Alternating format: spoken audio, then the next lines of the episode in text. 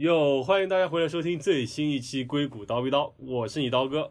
这期节目呢，我请到了我们元老级嘉宾丁丁来和我们大家一起再讨论一个新的话题：我们应该去小公司还是大公司，或者说小公司、大公司应该如何选择？来，虽然说是我们的元老级嘉宾，但很多人可能没有见过。来，先跟大家自我介绍吧。应该是没有听过。不重要，不重要。大家好，我是丁丁。我应该是在第二期和第三期时候有跟大家简简单的聊过关于我自己的一个职业发展的一个话题。然后今天聊还是跟我的一个职业发展有关系，但是可以 share 了另外一个方面给大家，就关于我曾经在小公司工作，跳槽进大公司，然后可以，因为经常会有人问。毕业之后，或者是工作机会选择是进大公司好还是小公司好？所以我正好有一个这样的经历可以跟大家分享一下。对，但我觉得小公司这个可能看每个人心中的界定，有人会觉得按照规模来说，比如说五十人以下，然后就属于小公司；五十人以上可能就渐渐步入了一个正常的中型公司或者中往中型公司发展的道路，或者说是一个公司成立了五年，它有比较明确的一个。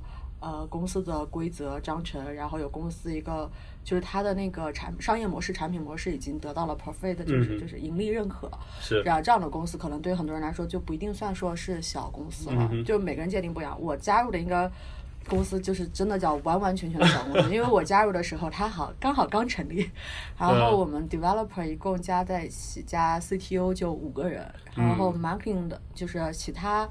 呃，IT 以外的工作人员可能加起来也只有五六个人，但因为流动率很高，所以而且还加上实习生，所以这家公司总共的规模不过也就是十个人左右。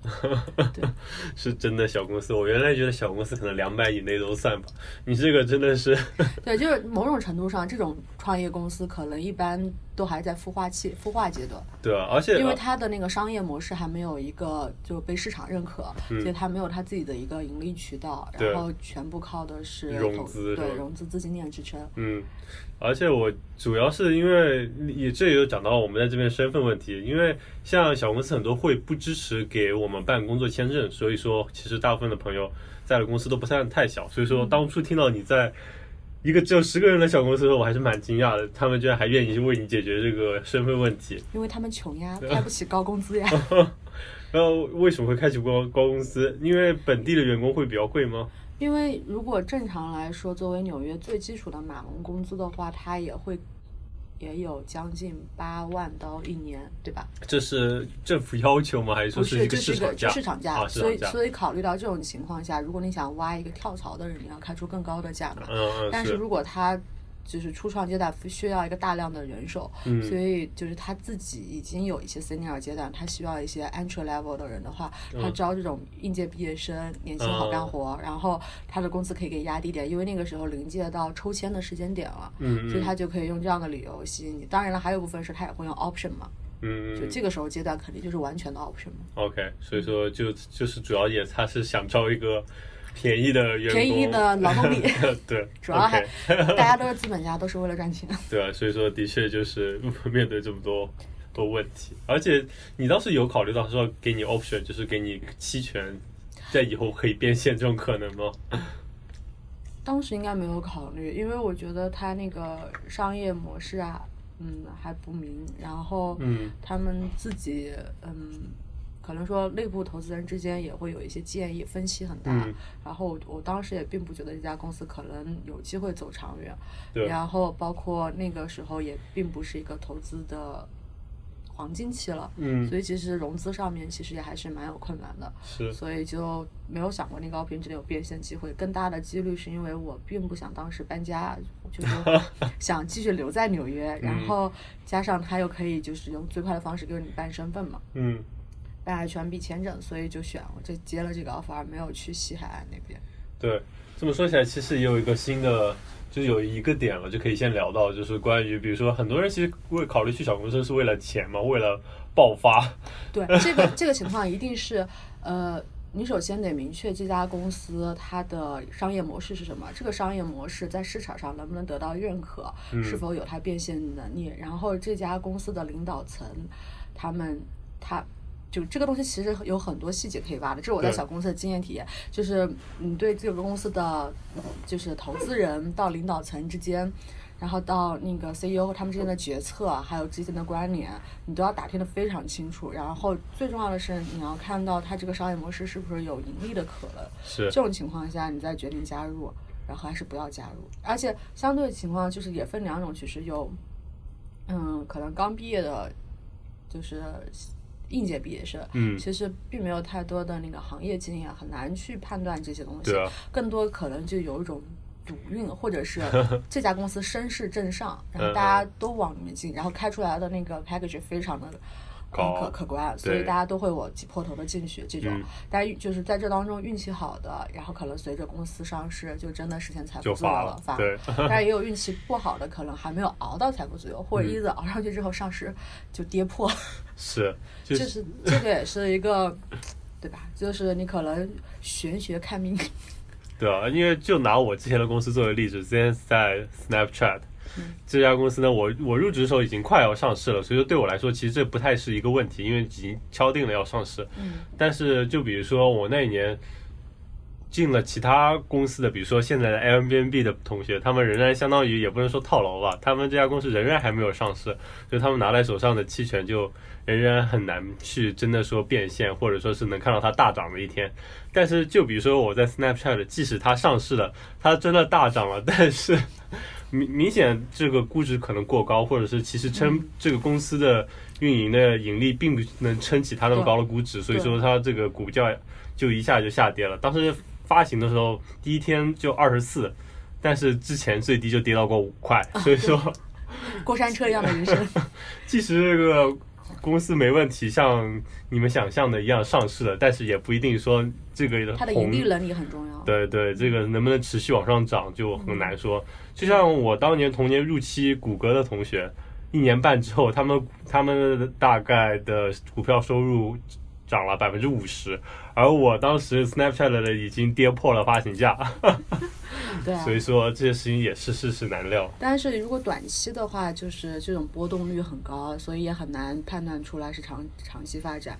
但还有一种就是你可能已经在小公司待了很多年，你考虑到跳槽了，你可能会想去不同的呃不一样的环境体验一下，嗯或者是你在大公司待了很多年，你想跳槽。但是这如一般情况下，从大公司往小公司流动的情况，就是你已经对这个行业有很很成熟的一些认知，是，然后你可以自己去判断和甄别这家公司未来有没有成功的可能，能不能嗯实现你的财富自由暴富的机会，然后再选择要不要加入。是，这就是这就是比较理性的一个分析之后，嗯嗯，的确。而且即使如此，也要看整个行业的动态吧。对，就像我们大概三年前，大概那时候也还有好几家独角兽公司，就是非常大的小公司吧，可以这么说。有说 Uber、Airbnb、Snapchat 等等，但现在现在就并没有什么特别多涌现出来的小公司，就是非常有希望的小公司。这些嗯可能也跟行业环境就是比较冷有关系。整体行业环境是有对啊关系的。是，可以说一下，就是感觉大家在评判选公大公司还是小公司好的时候，会有很多考虑的方向，还包括你自己的一个职业生涯发展。是，小公司的话，如果你嗯不巧像我这种加入一个真的完全在起步阶段的，就相当于非常有成就感的事，你可能就是会加入到公司整个 building 的所有方向上，从产品的设计。嗯到建立，甚至你还能参与到运营和营销的环节，啊，这是一个非常对，是常非常有意思的一个体验。真的是啊，然后，但但是我现在加入到大公司的感觉，就更明显是你是一颗很专业的螺丝钉，是然后你的工作范围内容也很就是也比较局限，有限，对。对，然后你接受到的那些 task 之间的复杂程度不会在专业的深度上，嗯就那就会在专业的深度上，而不是在体现在一个互相关联合作上。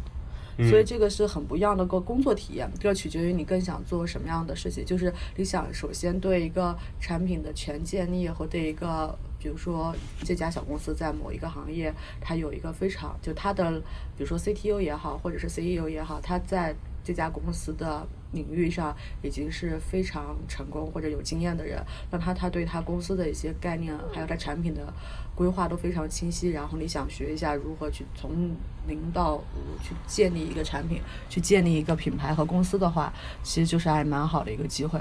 但如果你可能更想学一下，就是因为在大公司待过之后，你会发现你会更有一些嗯规范化的一些工作流程，然后会作为 task management 来说，可能会让事情做得更有效率。是，对，这是每一个公司一些选择之间的 trade off。是啊，就我个人体验，我也是觉得，在比如说我之前在 Snapchat 的时候，就可以接触到更多的内容，像你所说的。但是在 Google 的话，就只能做非常小的一块内容。而且在小公司的话，就感觉可以，因为你接触比较多内容，你这块也要了解一下，比如说存储要了解一下，网络要了解一下。然后你可能可以学的比较快，但问题就是你学虽然学的快，但也学的比较粗。对。呃，比如说在大公司的话，你就可以某一块小东西学的小而专吧。对。对，但是我觉得这个也也很难说，也是一个 trade off，像你所说的，像小而专就可能是你在一个大公司刚加进去的 entry level 的前几个阶段吧。因为如果你要自己在这个大公司成长，你肯定你涉及到的 cross team 的事情会越来越多，嗯，它的那种宽泛程度也会越来越高。但是你毕竟。大公司想它的那个体量量级，它 server 的客户的数量，所以你大概也只是在某一个方向上会变得非常专业，前端也好，后端也好，或者是数据方面，就还是会有一些没有没有在整个产品线上吧，但你可能会在某一个产品的阶段，你对那个阶段会非常熟悉。嗯，对，是，所以说这也就看大家是怎么考虑了吧，我觉得都有好有坏吧。对，是，那。不如，我们聊一些具体点内容，比如说你。最基础的，比如上班时间、上班的环境，你觉得小公司跟大公司的对比呢？你当时？嗯，因为我当时那家公司太小了，然后大家就是 team 之间，就是每个人要 handle 的东西很多，然后所以就是虽然 IT 好像大部分公司都不会太注意重什么打卡，但是那个时候因为很忙，然后大家都来的很早，互互相迁就对方的工作时间，相对来说工作时长和准点性要比现在要强。现在这家大公司的话。准，你是更，你就是大家会上班更准点吗？对，因为你，因为你当时早上如果九点有个会有，大家就有一个人是习惯来早的话，所有人都还还是要配合一下的。一共就一共也就四五个人。对，有而且有可能有些事情只有他知道，他不来，你这东西可能没法搞。对，或者是他你不来没有办法解决，然后你再耽误别人的时间。所以那个时候 timeline 会比较紧，你早上尽量可能就是九点钟到了公司，然后晚上的时间可能不定，虽然是六点半，大概可能会各自离开，但是因为经常因为当时急着项目上线，所以基本上还是有很多加班的。是。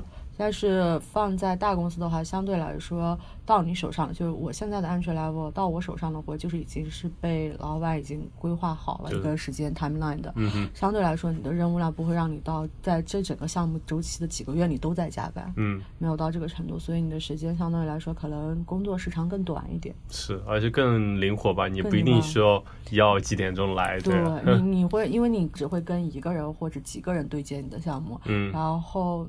大家其他人的时间点可能就会比较在十点钟之后，这样你会稍微来的晚一点。对，而且我觉得在这方工作时间这方面，大公司比都会比较怎么说定义的比较清楚，一般大大家也不会在非工作时间打扰你。对。但就比如说我之前的 Snapchat，他当时其实也还是一种小公司的运营模式，什么时候都有可能会收到消息。然后当时我 mentor 刚进公司的时候。过大概过了一个月，他跟我说：“你是我们组唯一一个晚上不带电脑回去的。”我说：“啊，原来晚上还要工作吗？”所以说我当时也是比较惊讶。嗯，对。但公大公司就我就是现在就是我的聊天六点半就没有人能找到我了。六点半之后，的确是因为大公司这种是公司文化已经建成了，然后这样的情况下，大家不会在你的私人时间来找你，或者有事，因为而且你也不一定就是。这件事情只有你一个人可以清楚知道的，他总是可以 access 到不同的其他的资源，获得他想要的结果。嗯，但如果在小公司，比如说我负责的是数据方向的话，那如果我不在，的确并没有人可以。嗯嗯，但但这么说，那你们比如说几个人之间互相紧密的合作，会觉得小公司让你觉得人际关系会更好吗？就是跟你跟同事关系会更好吗？嗯，这个倒没有。特别大的区别吧，就没有特别大因为你在这边也是跟你非常 close work 的人关系也一样很好。OK，但是大家只要有很多的互动，都会变得嗯好相处一点。是吧？那因为但是比如说，就我现在体验，我在组里虽然大家都坐在一起，但是大家都是各干各的活，可能之间合作没有特别多。就不一定是你跟组里人，就一定是跟你 close work 的人，就你们是真的在一个 project 上一直工作了两个月、一个月，你们关系可能会更好，但他不一定会坐你坐你隔壁。对，但是我之前，比如在我之前公司的体验就是，就是我跟组里面人合作会更多，而且甚至还要会有跟不同的组去跟他们联系，因为公司不大嘛，所以说你可以直接去找他们去聊这些事情。但是像公司这么大，你就经常是得自己处理，或者是你联系个是什么事情，也是可能并不在这个办公室，你只是跟他聊天或者发邮件，会觉得跟关系跟同事之间的关系更疏远一些。嗯，这个还好，我倒没有很没有很长的区区别。OK，对，我的体验可能小公司因为大家人少，然后联系会更紧密一点吧。嗯，对。但是还有一个啊，这么说来，我觉得还有一点，就是因为还是其实因为你公司处理的那个产品呢和应对的客户量级不同，所以它。侧重点会更有一些偏差，比如说像大公司，它推出个产品的时候，它会很考虑到 scalability，就是稳定性，它的 support 能有多少客户，能保持它的稳定服务，所以它的整个产品的推出会非常的稳健。稳健，对，这样情况下，它的一层一层的审核会比较严。但是在小公司，很多时候你的 feature 的，就是你的项目的一个设计，你的新功能的设计，你更多想的是尽快的可能把这个功能推出去，对的。然后。因为你当时还没有那么多客户量，所以你也没有那么多可能会引发的因为问题，所以这这样完全就是一个不一样的步骤吧。就相当于这边你可能会写一个 document，然后写完 document 之后有不同的审核，然后才开始着手项目。但是在小公司，你可能只是跟你老板说一下你的 idea，然后你下午就开始着手做，对就是你的自由度上会更高一点。是，那你觉得在这一点上面，就是小公司你可以更快的上马一个项目？然后大公司你可能就比较稳健，这点你觉得从技术提升和职业发展上面这两点有什么不一样吗？就是会带来的改变，比如说大家可能会觉得小公司项目做的多，你自己能力提升就比较快之类的。这取决于你想提升什么样的技术能力。如果你是想拥有更多的项目开发经验和项目嗯运营经验的话，小公司其实更合适，嗯，因为它在它的那个项目推广的嗯周期很短。就是它一个项目开发周期很短，然后不同的一直在变，这样你会有接触到不同的项目，然后你自己会培养出那样对项目开发的一种呃经验。嗯，但是如果你是想追求在产品这上面的一些用户，就是不是说用户体验吧，就是技术上面的成功，就是比如说你的产品的服务的稳定性，嗯，然后它能嗯。给客户达到了一个满意度，提高客户粘度，这些就在功能就只仅仅排除到跟前端跟客户功能之外的那些技术，包括数据库存储，包括响应时间，包括减少延误率误差，这些的话反而是大公司才会有让你更多的成长，因为小公司它都没有那样的一个 访问量。对，就你这样，其实就是很明显，我当时感觉，就即便我们设计想的再多，但是你没有那个访问量，你根本就不会遇到一个实际的问题，你也不会。真的有处理过这件事情的经验，但是加入大的公司之后，就会很明显的有这种感觉，就是你处理到的、遇到的问题远远比你想的要更复杂，而且远远就是有层出不穷的这样的一些响应问题，就是包括就是在网络或者数据或者访问上面的一些不同的问题。对，这点的确是从前端上来讲也是小的 app 的话，你只要就算在 Snapchat 真的是出像你说的出新的 feature 会很快，就尽量让。用户用到很多更新的东西和进更新的 feature，但是在大公司，比如在 Google，你要出一个 feature，你要考虑各个方面内容，比如说隐私方面有没有问题，比如说你有没有考虑到残障人士的需求，然后有没有考虑到各各种语言的接受问题，等等等等等等，你就是会让你考考虑一个问题更加全面嘛？但当然，你开发的速度速率就会慢很多。对，所以这是完全不一样的职业感、职业体验。我觉得从我个人感觉，当时进小公司也是抱着一个。并不想一开始就去当一个螺丝钉，而想去了解一下。整个行业或者一个整个产品面，所以才然后进了一个小公司。当在里面待了一年多之后，觉得这个小公司能给我带来的成长已经基本上到了一个它能给我最大的程度了。嗯哼，因为它没有它的用户量没有快速成长，所以是所以就不会有更多的机会和压力给你。然后就决定应该要来一个大公司了。那在那个时候，身份问题已经彻底解决了。对，这的确是我当时跟你考量也差不多，主要考虑在 Snapchat 就是这个，我觉得可以做很多的 feature，但是就是一种野蛮生长的状态。我不能，并不能保证我写出来的代码的质量很高，我只能保证它可以正常运行。所以说，这也是我现在跑来大公司的原因。我会觉得能更好的。考虑，能让我学到如何把一件事情做到更好。嗯，对。但是的确也有一个误区，会原来就觉得来大公司会有很多培训，会让你就是有很清楚的文档告诉你应该去怎么做。但其实实际情况下，当然这比小公司要好，但是实操方面你还是有很多需要自己摸索，或者是跟更 senior 的程序员交流的地方。对对。不过这也是它另外一个好处，就是有更多的。它有更多更，我觉得当时进 Google 还是有这感觉，你会跟更多。更有经验、更加聪明的程序员一起工作，对的，这是一个很好的 学习机会。是的，是的，因为真的是从他们身上你才发现，哦，原来这个事情他还他们还能考虑到这些方面。对，就比如说我即使刚才说了很多方面，都已经不是举一反三了，举一反十。对，而且他们比如说做苹果应用程序开发，然后有有一些资深的程序员，他们就可以把苹果的准则和设计的这种准则在自己脑海里就记得很清楚，所以他在设计产品的时候就会考虑到你这个 UI。在设计的时候，就比如说，它就应该采取苹果标准的一种设计理念，这样用户用起来才会更自然。但是你可能根根本不知道是怎么样，只是脑子里大概有个印象，但他就能跟你讲的头头是道。我觉得也还蛮刷新我的认知的。高山仰止，是，我觉得这一点也是在办公室一个很宝贵的东西吧，就是让你学习更多的知识。对。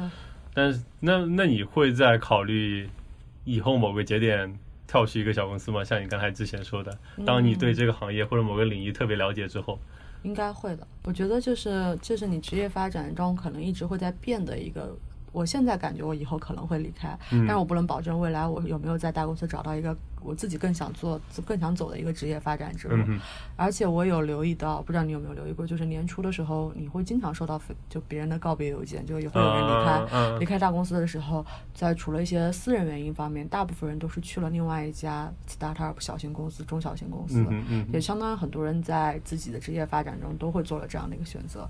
对，我觉得可能我个人理解，大部分人的考虑就是觉得自己学的差不多了，可以去小公司，对，作为一个 leader 去 handle 一个整个项目。对，因为因为比如说在大公司，你的升升迁的速度肯定还是比较慢的，你能负责的内容还是少。对，你去到大公司还是能掌握更多的资源吧？对，和无论是人方面还是其他方面，有自己的一个商业计划，你有一个自己想去实现的商业项目。嗯嗯，这还是蛮多的。是，不过这这么说起来，其实有一个另外有意思的话题，比如像大公司会都会在自己的公司内部成立一些小组，他们就可以允许他们去尝试一些新的 idea，就像是一个小公司对孵化器的内部孵化器的这种项目，你你觉得呢？其实是个挺好的 idea。对，就这个，我觉得这个 idea 好，对于公司来说可能。嗯，我不太确定它给公司带来了实际的那种经济效益，就是从成功的项目转转变之后，给它带来了实际的经济效益。嗯，但某种程度上，对于参与这个项目的各个程序，就是不管程序员、产品经理还是设计师也好，只要就是加入到这种小项目的，都是一个自己挺高的个人成长，尤其是一个你又对。可能自主创业，未来我做一个产品特别感兴趣，但是你又不敢承担出现在贸然去创业的风险。对对对，它给了你一个比较安全的保障。我觉得也相当于是风险和收益都都稍微更小一点吧。对对，因为毕竟你在公司在公司内部，你还是要服公司内部的一些规定，以及可能不是说像初创公司你能完全控制这家公司。但是风险也更小，你在公司还是稳定的拿你的工资，对 对，去做一些你想自己想做的事情。而且这个东西其实更更适合的就是那种，我甚至都不知道我这个人适不适合创业，我也没有任何 idea，但是我又感觉心有点痒，感觉别人创业好像都成功了。是的，然后你要去找一个机会，那这是一个最稳妥的机会。是的，就相当于是你以前没有什么试错的机会，你现在有了，对，不用丢饭碗的试错机会。其实还蛮好的。是是是，这么说的确是以后可能可以考虑的一个方向的。对，这就。是用烧着别人的钱实现着自己的计划。是的，那进你之前的小公司之前，你有没有对他一个期望？然后结果发现其实不是这样子的。那没有，因为进小公司之前，大概感觉就是会加班，会很忙，应该会着手做很多项目的东西。嗯。然后进去之后就是这样。的确是这样，是对，然后比较好的就是因为可能那个公司小，还暂时没有到办公室政治这种阶段。啊，这点比较关系也会比较简单一点，然后工作氛围会更强一点。是，就像我之前在 Snapchat 的体验也是这样，就在我们大裁员之前，大家都是一心为着公司，然后自愿加班。然后大裁员之后，大家就哎，whatever。对啊，就大家既然不是一条船上的蚂蚱。是，那你进大公司之前呢，有没有会不会有些期待？结果发现不是这样。嗯，可能会之前会觉得自己以后做的项目会非常的小，只会做一个某个项目的某一个小的组件，小的组件吧，可能，但是没有反没有想到可以这么小。我还以为说没想到还可以大一点。就是它大一点的话，就是它的层级很明确，然后你必须呃去。首先，你要有你你们整个组要有一个机会，可以让你有一个大的项目，然后你自己还要去争取那个项目。这个有时候你们组不一定有那个机会，这个不能决定于你的。嗯嗯。然后，然后在大公司，你可能就是自己眼睛要放亮一点，要去找一下这个项目。对。而且它还也是会有一些变动的，比如说这个项目大概可能在一个月、两个月之后，突然又被决定砍掉了。嗯嗯。对。哎，是是这样子的。成本很高。就大公司只有只有大公司 take 得起这个成本，小公司是不会干两个月之后发现这个不合适，然后把它砍掉。是，他只会在两两天、三天之后决定不能做。是这样子。不过像有些小公司，比如说之前的 Snapchat，老大说了算，老大 CEO 一句话，那砍什么就是砍什么，做什么就是做什么。那那就没有办法，这个 是。我觉得这也像是可能小公司的一个问题吧，因为大公司这个决决策层面还是比较成熟的，像很多人会一起来做决策。嗯。但小公司。也有好做的好的，但比如说我之前的公司就是独裁政治。如果他说的好做的对，那么这个事情就能发展的很好，我们公司能蒸蒸日上。但像之前他有一次错误的决定，使得我们的收入和用户数量都下降了，然后导致股价。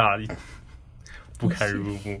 对这个，但是我觉得这是小公司往大公司成长一个必经之路。就是作为小公司来说，你的领导人一定要非常的有 leadership 和决策层，嗯，就是要某种程度上要有一种独断专罚的能力，是是，这样你才能带着大家在某些困顿时期或者是迷惑期，因为你一个小公司，你前途命运尚尚且不决定的话，就非常需要领导人的那个魄力，让大家能相信他可以跟着这个公司一起走下去。是的，但是我觉得规模增大了之后，还是要相当于是能相当于你要有包容兼备，要有不同的人更擅长。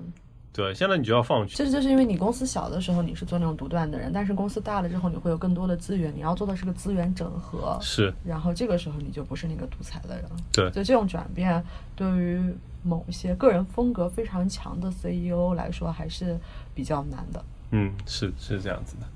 唉，所以说聊了那么多，你也可以总结一下。感觉就是，如果你是一个应届生，然后你又没有其他的后顾之忧，比如说，呃，没有想说我想现在就有一个稳定的工作和稳定的发展，我更想拼搏一下，嗯，对吧？所以你就可以在你嗯目前的现有行业当中去找一下，是否有那种嗯。就是它大概成立在三年左右，或者是一两年，它是否有雄厚的背景资金支持，领导人是否靠谱？这个领导人靠谱这个事儿，你可以去翻一下他的履历和八卦。就是这个领导，就是相当于是董事 CEO 级别也好，他的创始人他是不什么样性格的人？是，他是不是一个负责任的人？是不是有责任心的人？然后他现在他这个商业模式是否市场已经有相同雷同？如果没有的话，他的满足的用户需求量有多少？自己做一个简单的商业分析，然后再看一下就是不同的评级机构对他的报告的话，可以选择去搏一下。嗯嗯，说不定就年薪百万，身家过亿。走上人生巅峰。对。但是如果你有，比如说你有呃身份要求，你想有一个 H1B 的身份，然后对方不愿，就是这种，嗯，创业公司一开始的确是不大会，除非他有雄厚的投资以外，他不会去帮那个海外留学生或者是需要身份支持的人去解决绿卡问题。嗯。包括前期是解决你的那个工作签证，后期是解决绿卡。你就可能，而且比如说你会有。现在还有很多人会有有家庭考虑，嗯，也许就想更想有一份稳定的收入，这样的话大公司会更稳妥一点。你在大公司有，也可以获得自己想要的成长，然后到三年五年，你再有想跳出来的打算也可以。是，我就觉得，就我觉得我回想起来，当时我觉得还是想先进入大公司吧，因为我觉得就是进入小公司很有可能你会发现，我当时。长歪了是吗？也没有说长歪了，我当时就觉得发现自己其实能力不够，然后你去做一些事情，你当然你能力不够，让你去做一些你够不着的东西的时候，你会能得到很好的成长。但是我希望我前面所说的，就这种野蛮生长的感觉，又觉得你只是自己想到了一个办法去解决它，但是你并不知道如何用正确方法去做。对，因为你到了越到后。期，我会越觉得你是拼一个核心竞争力的过程。对，你只是知道怎么把事情完成，很多时候并不是一个能最优解。对，你能战胜别人的一个优势吧。对，所以说我觉得如果也有跟我类似考虑的朋友的话，还是可能先早期先在大公司磨练，然后小公司可以在后期再去尝试一下。对我，我前面在小公司的 CTO 是一个非常有经验的呃管理者。然后他前期有很很多年的大公司的管理经验，还有技术经验，他是从技术层一直一直做到了管理层。然后他给我的建议就是，在我决定离开那家公司的时候，他是强烈建议我去一家大公司去学习 methodology，去学习一下就是在大公司里面的成长。是是，对。